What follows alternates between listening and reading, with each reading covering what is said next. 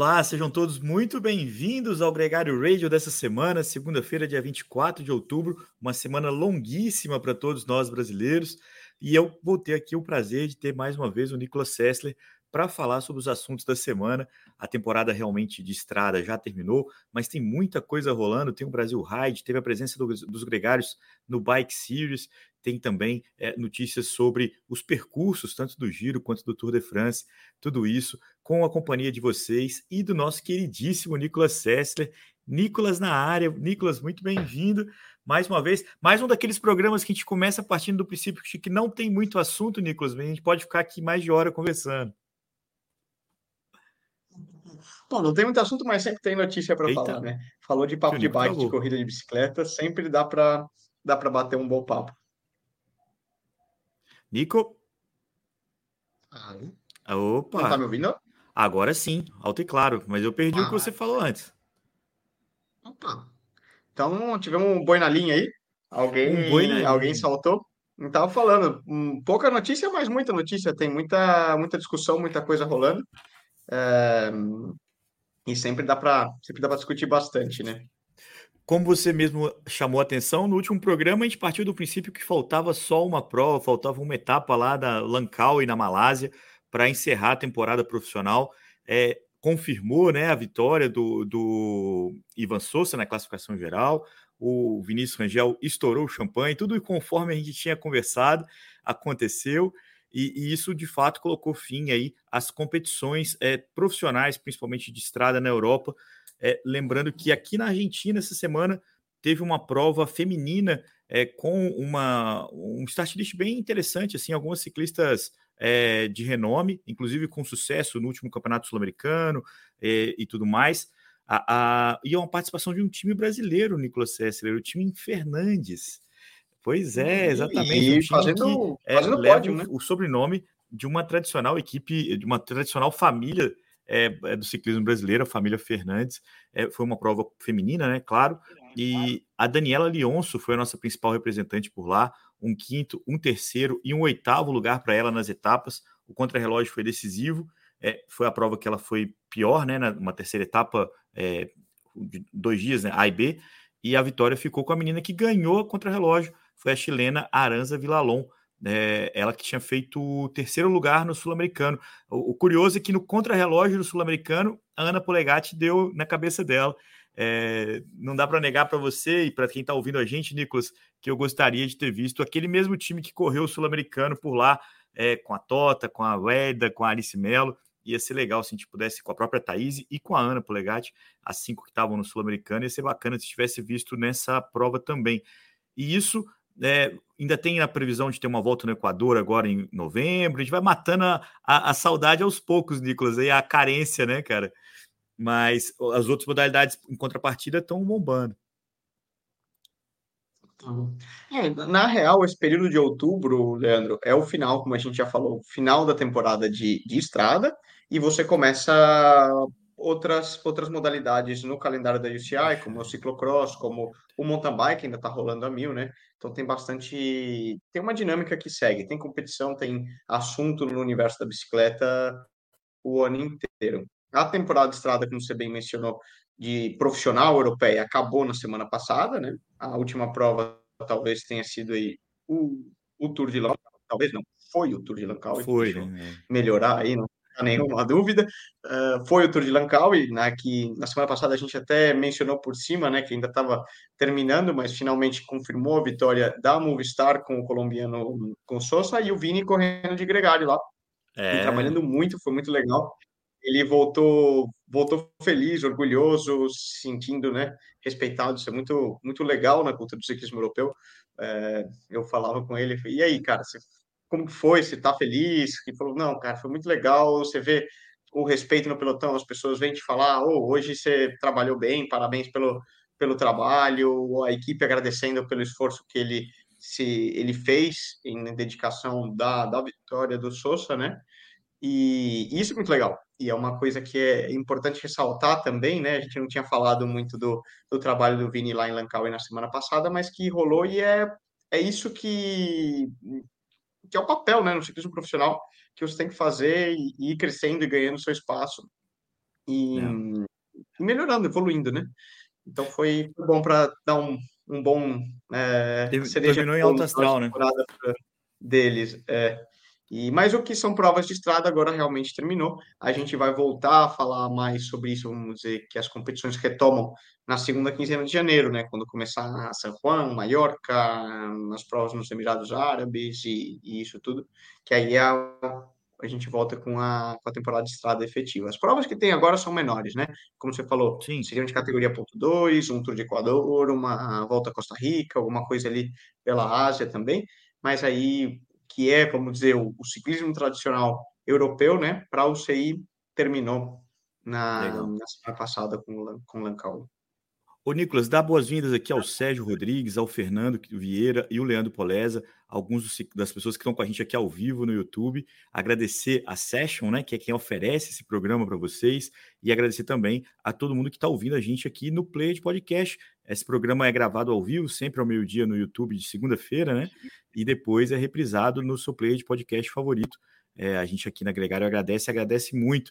Aproveitar aqui, Nicolas, uma pequena brecha para falar dos outros podcasts da casa, porque a gente está no podcast no ar agora com o nome Entendendo o Seu Corpo, é, com dois convidados muito especiais, o Fábio Nakamura, que deu um grande show aqui com a gente de informação, de conteúdo de treinamento, e o Chris Solak, que lançou com a gente essa semana o seu curso no Gregário Academy, um curso com medidores de potência, com treinamento de potência, um papo muito legal que vale a pena quem quer é, se dedicar a treinar dessa forma, conhecer um pouco mais sobre isso, ou até mesmo ministrar treinamento dessa forma, é, aprender um pouco mais. O Solo, que é um dos caras que mais entendem sobre isso e há muito tempo no Brasil, um grande estudioso e que está com a gente nesse projeto muito legal, Nicolas. É, foi, foi legal, foi um papo divertido, né? Uma dinâmica e, e, de muito aprendizado, né? Eu confesso que eu não conhecia o trabalho do Fábio também. Foi bem legal, então vale a pena, vale a pena escutar por lá. Registrando aqui também o Bike Series que rolou na rodovia dos Bandeirantes nesse domingo. Eu e o Álvaro tivemos lá, foi muito legal, muito legal mesmo. Acho que todo mundo que saiu de lá voltou entusiasmado, porque foi uma prova. Fecharam a rodovia, cara. Quanto tempo que a gente não via isso? E, e deu tudo muito certo. Foi uma prova muito curta para quem é, é, elite, né? Para quem é muito é, que gosta de desafios maiores. Então, e, e, foi o perfil dos atletas que se inscreveram. Não tinha muito iniciante na prova. E, e então isso tornou a prova uma prova muito rápida. Teve transmissão é, ao vivo no, no Bike Hub e, e foi muito uma dinâmica bem interessante a vitória ficou no sprint com o Chamorro e com a Gisele Gasparotto, mas muita gente legal correndo por lá, Nicolas. Inclusive o Eduardo Marques, que mandou um abraço para você. Né? Encontrei com ele na chegada, é, lembrou de você e falou: pô, assisto vocês. Muito obrigado ao Eduardo pela audiência e por ter conversado com a gente lá e muitas outras pessoas. Foi muito bacana encontrar todo mundo. Lembrando que o Renando Couto Nicolas Sessler atacou nos quilômetros finais, chegou a liderar a prova, foi neutralizado no finalzinho pelos ciclistas que disputavam o sprint, né, que queriam a disputa do sprint, mas ali o Renan, o narrador da ESPN, nosso amigo aqui é, de muitos programas já também, é, vivenciando o ciclismo em altíssimo nível mais uma vez. É legal de ver, né? Pô, é, primeiro, a, a, que, sobretudo a iniciativa da, da CCR, do, do Décio, com, a, com o Bike City de organizar uma prova na Bandeirantes, né? Que é uma rodovia tão icônica e tão representativa no, vamos falar, não somente para São Paulo, mas para o Brasil, é muito legal. E quem sabe, e tomara que isso seja o início de, de mais coisas, né? De mais eventos. O, a gente precisa dar essa, essa volta na, no, no ciclismo é. brasileiro, então isso, isso por si só, por mais que ah, as distâncias sempre podem ser melhores e tal, um, e, é. e ir crescendo, mas ter a prova já, é, já é muito, muito legal, tanto no masculino como no feminino, né? E depois você fala, você pontua do, dos amigos aí do, do pelotão gregário, né? É legal, é o, o Renan atacando na fuga, cobertura, depois o próprio Chamorro, né? Que já teve aqui também é, algumas vezes que, que ganhou e o, o, resultado ganhou a prova que chegou no sprint. Então tenho certeza que vocês devem ter curtido muito o evento por lá, foi muito divertido, né? Foi muito divertido e foi muito interessante porque a gente que está acostumado a acompanhar o desempenho, né? A gente pôde ver tanto o esforço do DES na organização, quanto o, o suporte da CCR para que esse evento acontecesse e conseguisse ser com segurança, e foi, foi muito seguro para todo mundo.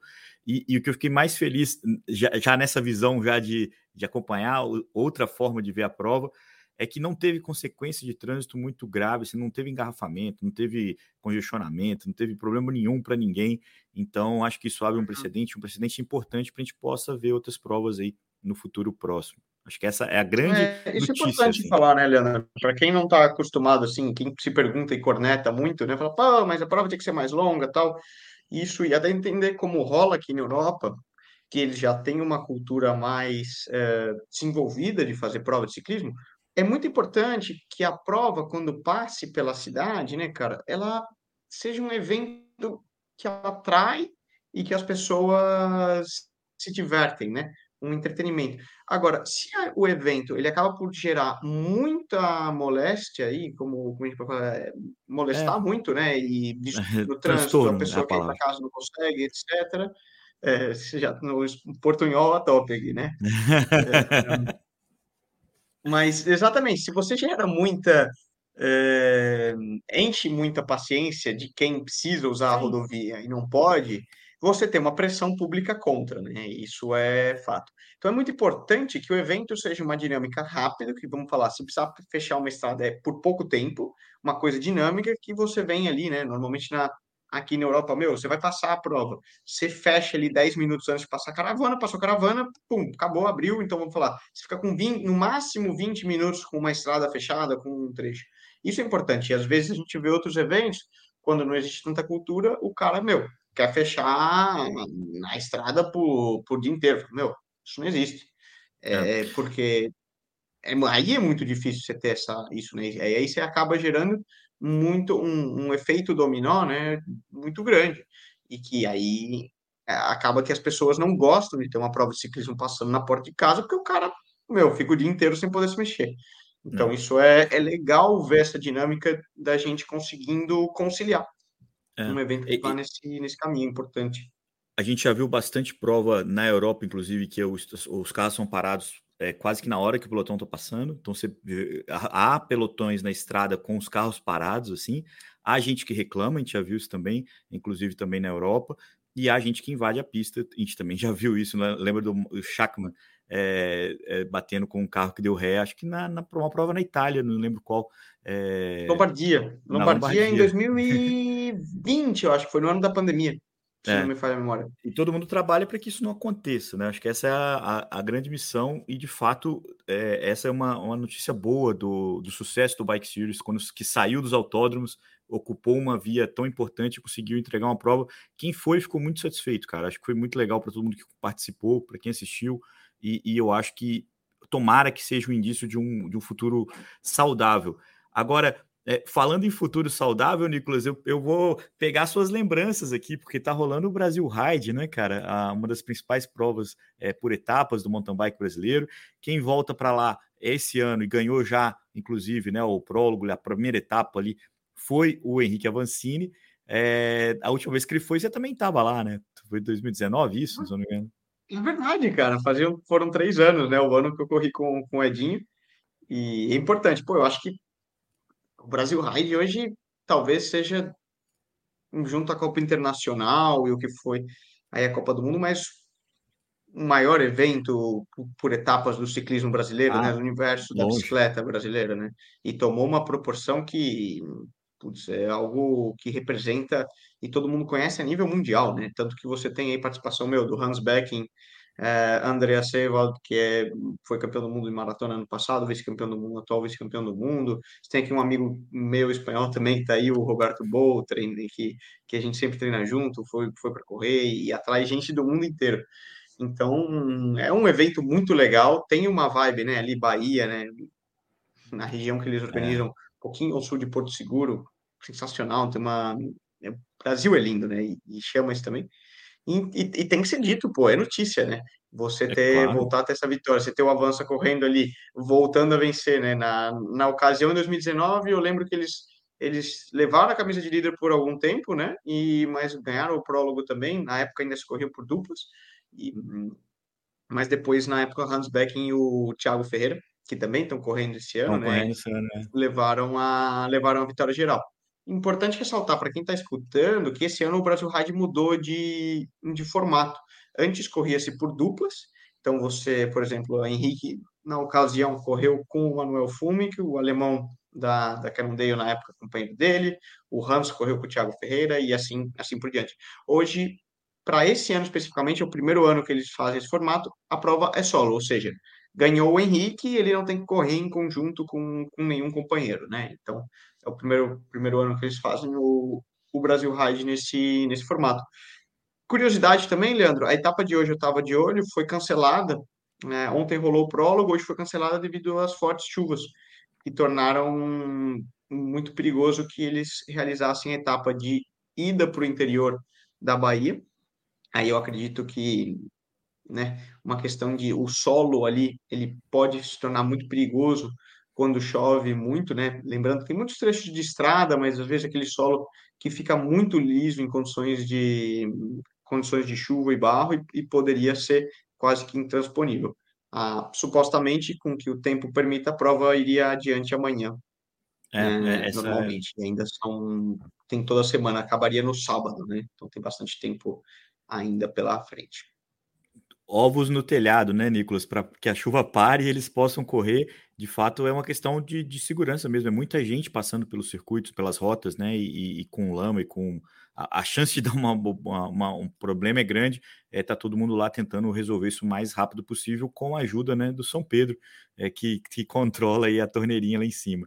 Nicolas, é, falando em lama, a gente vai falar aqui daqui a pouco sobre o Giro e sobre o Tour de France, sobre os percursos que estão é, sendo imaginados para 2023, o que foi anunciado para o Giro, mas uma, uma informação importante que rolou a terceira etapa da Copa do Mundo de Ciclocross, é, ainda sem grandes estrelas, mas com grandes dominadores, né? A Fan Van Empel e o Iserbeat, é, o Eli, é, o masculino, e a Fan Van Empel no feminino, ganharam pela terceira vez consecutiva, é, agora em Tabor, né, na República Tcheca. Então são três etapas, três vitórias para eles. É, partem aí com. São 13 etapas no total né, da Copa do Mundo. Então já partem aí com abrindo uma frente esses dois ciclistas pela briga do calendário é, das etapas da Copa do Mundo de ciclocross. A gente lembra que a Lucinda Brand caiu, quebrou a mão. É, ela que foi atual, ela atual campeã desse ranking, né? Ano passado ela levou, é, foi campeã mundial também e tudo mais. E a Mariane Voss, é, que ganhou o último mundial, é, não competiu, foi correr o campeonato nacional é, é, dos Países Baixos de gravel, foi campeã do campeonato é, neerlandês de gravel, essa modalidade que tem aí cada vez mais se misturado, né, com as outras modalidades também, é, é uma presença interessante. A menina, a menina, olha só, a, a velocista Lorena Wibbs, que foi o grande destaque, né, da, da talvez a melhor sprinter em absoluto, né, qualquer tipo de gênero da temporada, é, ficou em terceiro no campeonato de gravel lá é, dos Países Baixos. Os grandes nomes, como eu falei, ainda não pintaram nessas, ciclo, nessas etapas do ciclocross, né, Nicolas? Duas nos Estados Unidos, essa na República Tcheca.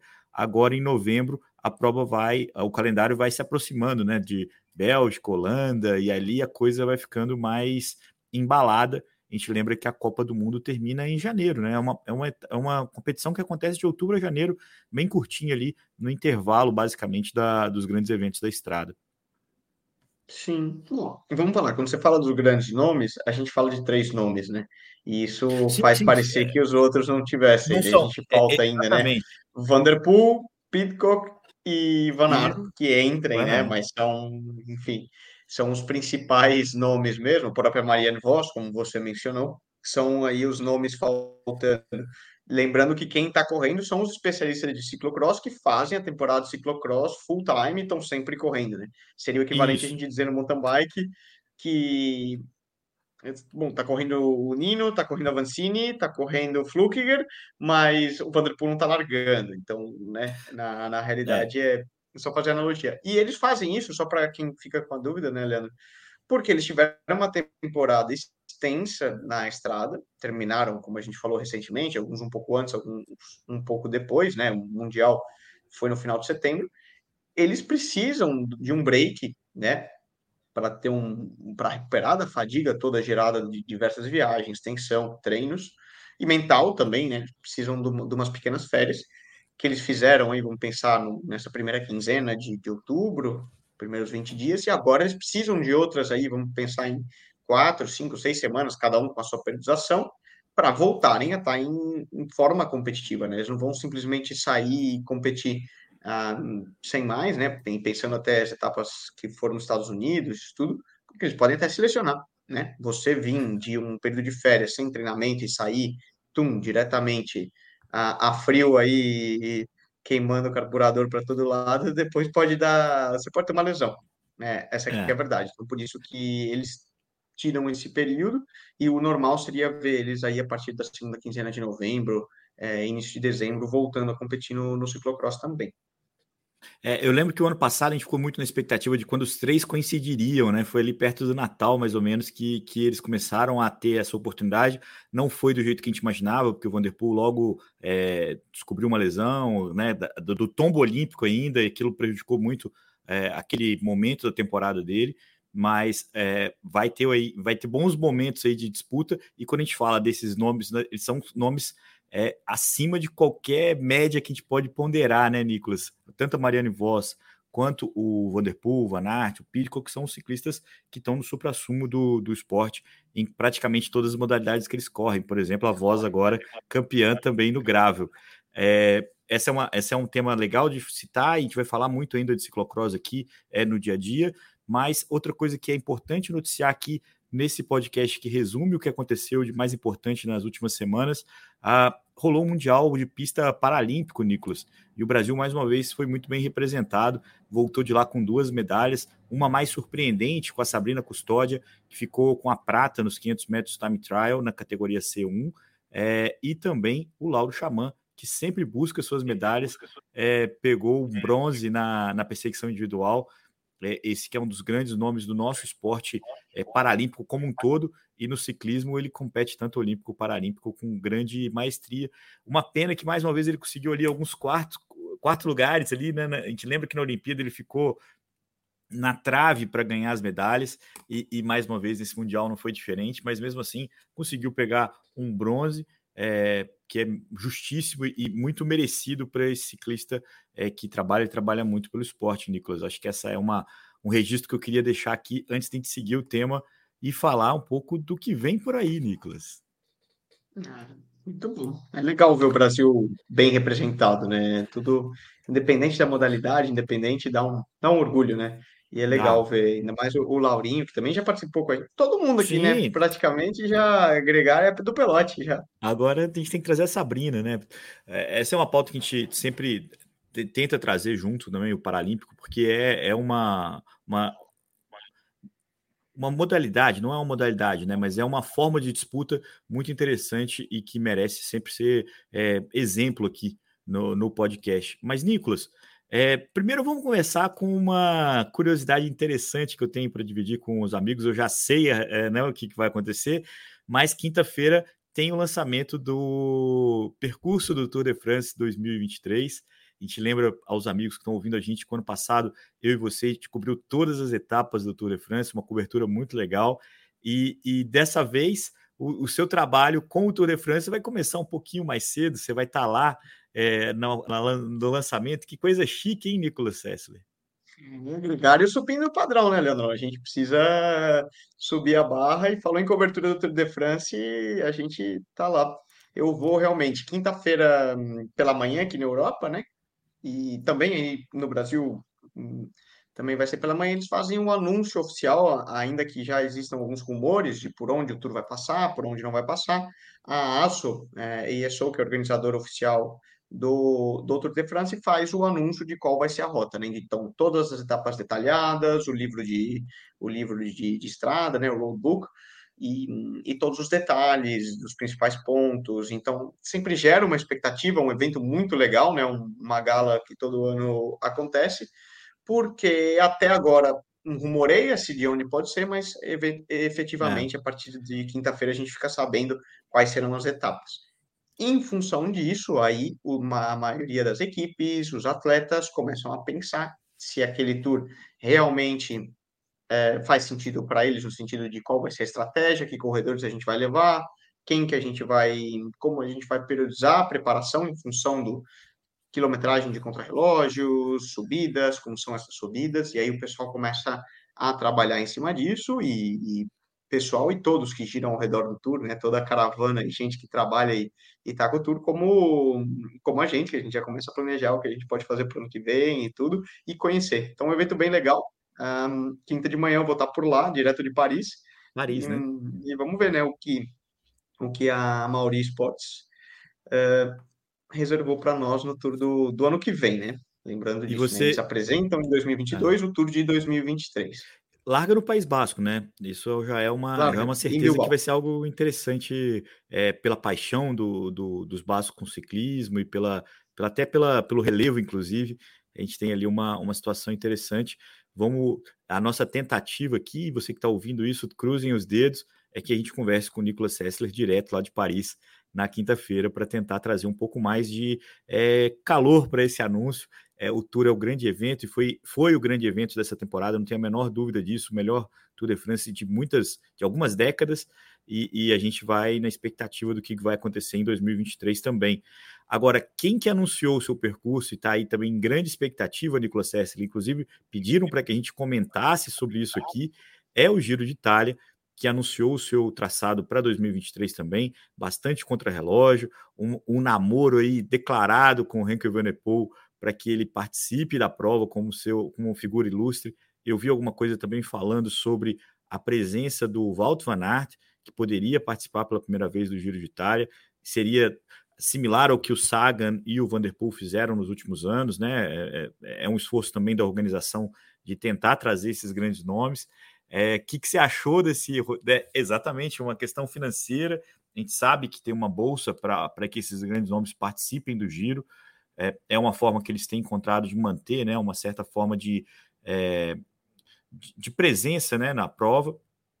Muita gente acaba priorizando sempre o Tour pelo retorno que o Tour dá, e aí eles acabam fazendo esse movimento. Tem dado certo, né? O Sagan no giro de 2020 e 2021 foi muito legal. O Mathieu Van Der Poel no, tour de, no giro de 2022 foi excelente, foi muito maneiro tanto ele quanto a equipe Alpecin, a forma como eles bagunçaram a prova. Não foi o melhor giro dos últimos anos, diferente do Tour.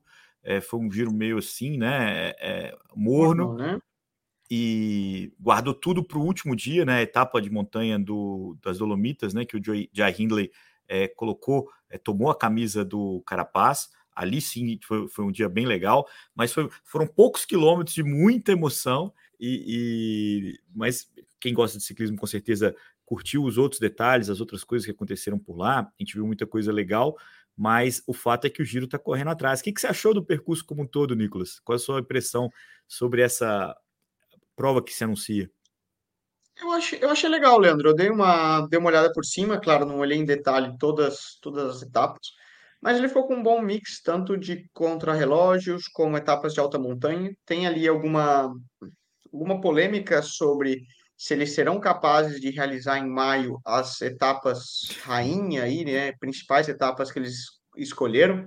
Tem uma etapa muito legal que eles fazem subindo todo o Vale da Osta, para quem não, não conhece, o, o, Vale da Osta é o outro lado do Mont Blanc, né? Mont Blanc que é a maior estrada da Europa, é maior estrada, maior montanha é, em território europeu. Um lado do Mont Blanc dá para a França e o outro lado é, do Vale do, né, da, da, montanha, vamos pensar, é o Vale de Aosta, que já é na Itália. Então ele justamente divide ali nos, nos Alpes França de Itália, e eles vão fazer então uma etapa muito legal, subindo todo o vale, eles fazem a, a serra, né, a subida do Mont Blanc, obviamente não até o topo, porque isso é só para alpinista, mas o que seria a estrada principal, descem para o lado uh, francês e terminam a etapa aí. A questão é que o Mont Blanc, em maio, pode ser que você encontre um dia ainda completamente de neve e nevasca. É bastante factível, porque nós estamos falando aí de altitudes uh, bem acima dos 2 mil metros. Então, ainda maio ainda é uma época de primavera e que é meio 880, né? Ou pode fazer um tempo muito ruim, ou, ou pode já estar um tempinho gostoso ali, saindo um solzinho. Então, fica aí um pouco essa essa dúvida sobre efetivamente se a etapa, o que seria a etapa rainha, vai, vai se concretizar. Mas, no geral, eu acho que o, ficou bem legal, um mix bom. O, o Giro sempre sempre traz montanhas e um percurso que às vezes é até mais desafiador do que o Tour, no que é questão geográfica. Então vai ser, vai ser bem legal de acompanhar. Eu, eu pessoalmente, é, tenho um, um, carinho pelo Giro, eu gosto de, de assistir, né? Acho que a gente, o, os brasileiros também, né? A gente tem uma cultura italiana muito intrínseca, ainda principalmente São Paulo, né? Região aí, mas no geral tem muito descendente de italiano, a, a gastronomia, é. tem muita coisa que, que é. faz assim, né? Tem uma certa lembrança conosco. A gastronomia a gente já tem consenso aqui, né, Nicolas? Que, que entre o giro e o tour a gente tem o giro como paixão, é, um grande diferencial. Lembrando que eles largam em Abruzzo, né? Que é uma região é, que não é tão comum assim, de, de, a gente viu bastante as últimas edições é, largando perto da Sicília, Sardenha, ou até mesmo em fora da Itália. É, agora eles retomam para uma largada é, continental, vamos dizer assim, e a chegada vai ser em Roma, não vai ser em Milão, também uma outra alternância que eles fazem. Né? dois pontos que comentaram muito foi sobre o, o número de deslocamentos, que vão ser longos, para que esse roteiro possa acontecer, e também é, a presença dos grandes desafios, as etapas mais duras é, durante a semana. E, é, e isso que muita gente vê como negativo foi muito positivo no Tour de France. As etapas mais duras estavam no meio da semana, as etapas no fim de semana eram menos é, movimentadas, e isso fez uma dinâmica mais intensa da prova. Né? A sensação era de que é, a gente estava vendo uma, um dia a dia mais é, impactante ali na disputa, não ficava aguardando para o fim de semana. E quem sabe eu acho que essa é, acaba se sendo uma coisa é, que muita gente pode ter visto como negativa, pode ser positiva. A minha opinião é que é mais legal. É, o que deu certo no Tour de France pode dar muito certo é. também no, no Giro. É, tem um, um, um, ponto importante, né, Leandro? Só para explicar desde o ponto de vista do, do ciclista de quem está correndo. É, muitas vezes você tem aquelas etapas de transição que você fala, meu, vamos matar para quê? Depois eu vou ter uma etapa no final de semana que eu estou arrebentado. Só que, se você coloca uma etapa meio morna, supostamente no final de semana, você sabe que sempre tem mais visibilidade, tem mais gente te assistindo, te vendo. E quando você tem uma data especial, como ciclista, você anima mais a prova, porque aquele dia você fala, meu, tem mais audiência, tem gente lá em casa me assistindo, o é. patrocinador é. hoje, esse dia é importante para o patrocinador, galera, manda ver aí porque a gente precisa aparecer.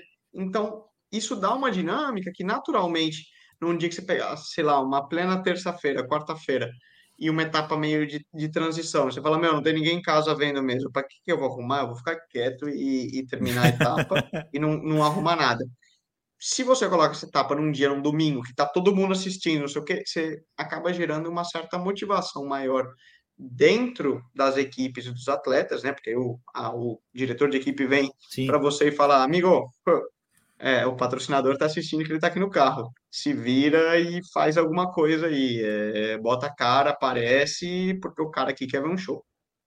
Então você tem um pouco mais essa, essa dinâmica ao colocar etapas mais duras, aí todo mundo acaba atraindo de novo mais gente, porque etapa dura, etapa principal Sim. e tal, é o grande destaque. O cara fala, meu, deixa eu assistir. E colocando etapas intermediárias no final de semana para uma disponibilidade de tempo da, da galera também. Não, eu acho que eu, eu particularmente gosto dessa, desse formato é, que você privilegia o, o fim de semana. É, a audiência do fim de semana torna mais interessante as provas, as etapas menos é, atraentes e durante a semana você pega a galera que está completamente babando. É, tem até uma outra questão, Nicolas, porque é, com a internet, com a facilidade de acompanhar as provas, você consegue acompanhar o giro é, do computador ou do trabalho, e consegue ali é, ficar de olho. E no fim de semana, onde você tem que treinar, ou você tem que um compromisso de família e tal, você pode ficar um pouquinho menos focado no que está acontecendo. Lembrando que o ano esse ano, né, 2022, a gente transmitiu na The Sports as etapas na íntegra, né? Então tinha uma galera que acompanhava a gente com a gente a largada, seis da manhã, é, saía para fazer alguma coisa, voltava, via mais um pouco, depois voltava e via o final. É, e acaba tendo essa possibilidade aí durante a semana, né? De ficar ligando. Eu lembro que eu saio para almoço, né? Saio para almoço correndo, busco as crianças para chegar e, e ver a chegadinha né, antes de antes de sem, sem perder o ao vivo. Mas vamos ver como é que funciona. Olha aqui, olha só que mensagem legal que a gente recebe aqui ao vivo do, do Riders Bike Channel. É o pessoal que está organizando, Nicolas Sessler, uma prova UCI do, da série Gran Fondo UCI lá em Pomerode, no Vale Europeu. É, o, o, outro, outra pessoa já tinha perguntado aqui para a gente sobre a nossa expectativa, foi o, o Bob Ferreira dessa prova. A gente viu a chamada, é, inclusive foi o próprio Fabiano. Tem uma rede aqui de informantes para a gente aqui na, nos comentários que passou pela primeira vez para mim a tela de, dessa prova. É, agradecer aí ao, ao convite para a gente estar lá. Seria um grande prazer. E, e, eu lembro que eu fui no lançamento do circuito do Vale Europeu, Nicolas César. Isso foi lá em 2000 e Guaraná de Rolha e, e, e, fiquei muito entusiasmado. Acho que é um, é um lugar muito legal e acho muito legal ter uma prova lá como essa, um Gran Fondo em Santa Catarina. Já tem o Gran Fondo, é, outra marca, né? Mas é no, no, Rio Grande do Sul, em Bento Gonçalves. Tem também é, essa prova agora em Santa Catarina. Tem o próprio é, desafio da Serra do Rastro em Santa Catarina também. Vai permeando o Brasil aí de grandes eventos. A gente teve uma prova muito legal em Goiânia. Tem também o Gran Fondo em Brasília. Isso vai distribuindo aí os grandes eventos. É, valeu. é, o Giro, é, o próprio Bike Series, como você mencionou, é legal. É, é a gente volta a ter tema para sair. Exatamente, porque tem Cunha agora esse ano de volta para o Letap, tem Campos, que já é um destino é, sensacional e, e, consagrado, que tem também o Giro de Itália Ride Like a Pro, tem a prova no Rio de Janeiro também com a bandeira Letap, então são muitos eventos que, que valem a menção aqui e que vão mantendo a gente conversando sobre ciclismo toda semana, Nicolas Sessler, porque a gente já tem 36 minutos de programa e segunda-feira a gente se encontra de novo para falar ainda mais sobre ciclismo e continuar essa conversa. A gente tem sempre aí muito assunto e é sempre um grande prazer ter a sua companhia, Nico. Igualmente. Segunda a gente se encontra opa, de novo opa, e quinta, opa, né? Quinta, quinta direto de. É, é isso aí. Paris. Isso aí, vamos lá. Vamos ver quem que... Vive la France. É, Fromage e bom vinho. que não tá nada mal, que é uma dieta campeã também, tá, Nicolas Sessler? Pode ter pasta, hum. pode ter pizza, mas um queijinho com que vinho. Que diga o Bernard não, né? Eu não sei se ele tá muito bom para subir montanha agora mesmo, não. Olha, rapaz, cuidado que ele te empurra, hein, cara. ele não é do, do, aceita esse tipo de piada, não. É, não, brincadeiras à parte, quinta-feira, então, a gente tem um reencontro, eu, você e o Nicolas Sessler, contando um pouco mais sobre o anúncio oficial. O Nicolas vai estar em Paris. E o negócio aqui tá chique, hein, Nicolas? Porque depois de Paris você tem um outro destino internacional aí com o Gregário, dessa vez com a companhia do Álvaro Pacheco. Vocês vão estar lá na Roulette Classique, é, o evento da Roulette, muito legal. A gente vai falar sobre isso em breve. Na hora certa a gente dá mais detalhes, né, Nicolas? Um grande abraço é. para você. Aproveita... roda, as rodas da mala de, de viagem estão gastas esse ano, é... né? Não para em nenhum momento. Mas isso é, é bom, estamos rodando o tempo todo, não stop. E depois para o Brasil, Falando... já, aí tá, tá na hora. É, já, né? então, é, exatamente, rodando o tempo todo. Era, era a última pergunta que eu ia te fazer, que você tem visto a sua bike ultimamente? Sim, tá, tá, você tá igual eu? Não, tá trancada no quarto. Bem longe lá. Muito Deixa bem. ela quieta lá, que a gente retoma quando chegar no Brasil. Aí no começo de novembro, aí eu volto a, a conversar com ela. De momento a gente tá com, tá com a relação aí em, em momento de break. Só tô vendo foto de comida nos seus stories, Nicolas Sessler. Isso é uma vergonha. Isso parece meu. Bom, galera, um grande abraço para vocês. Muito obrigado pela companhia aqui. Mais uma edição do Gregário Radio. A gente se encontra não só na próxima segunda-feira, mas também na próxima quinta-feira, se tudo der certo, é, num programa especial sobre o lançamento do percurso 2023 do Tour de France.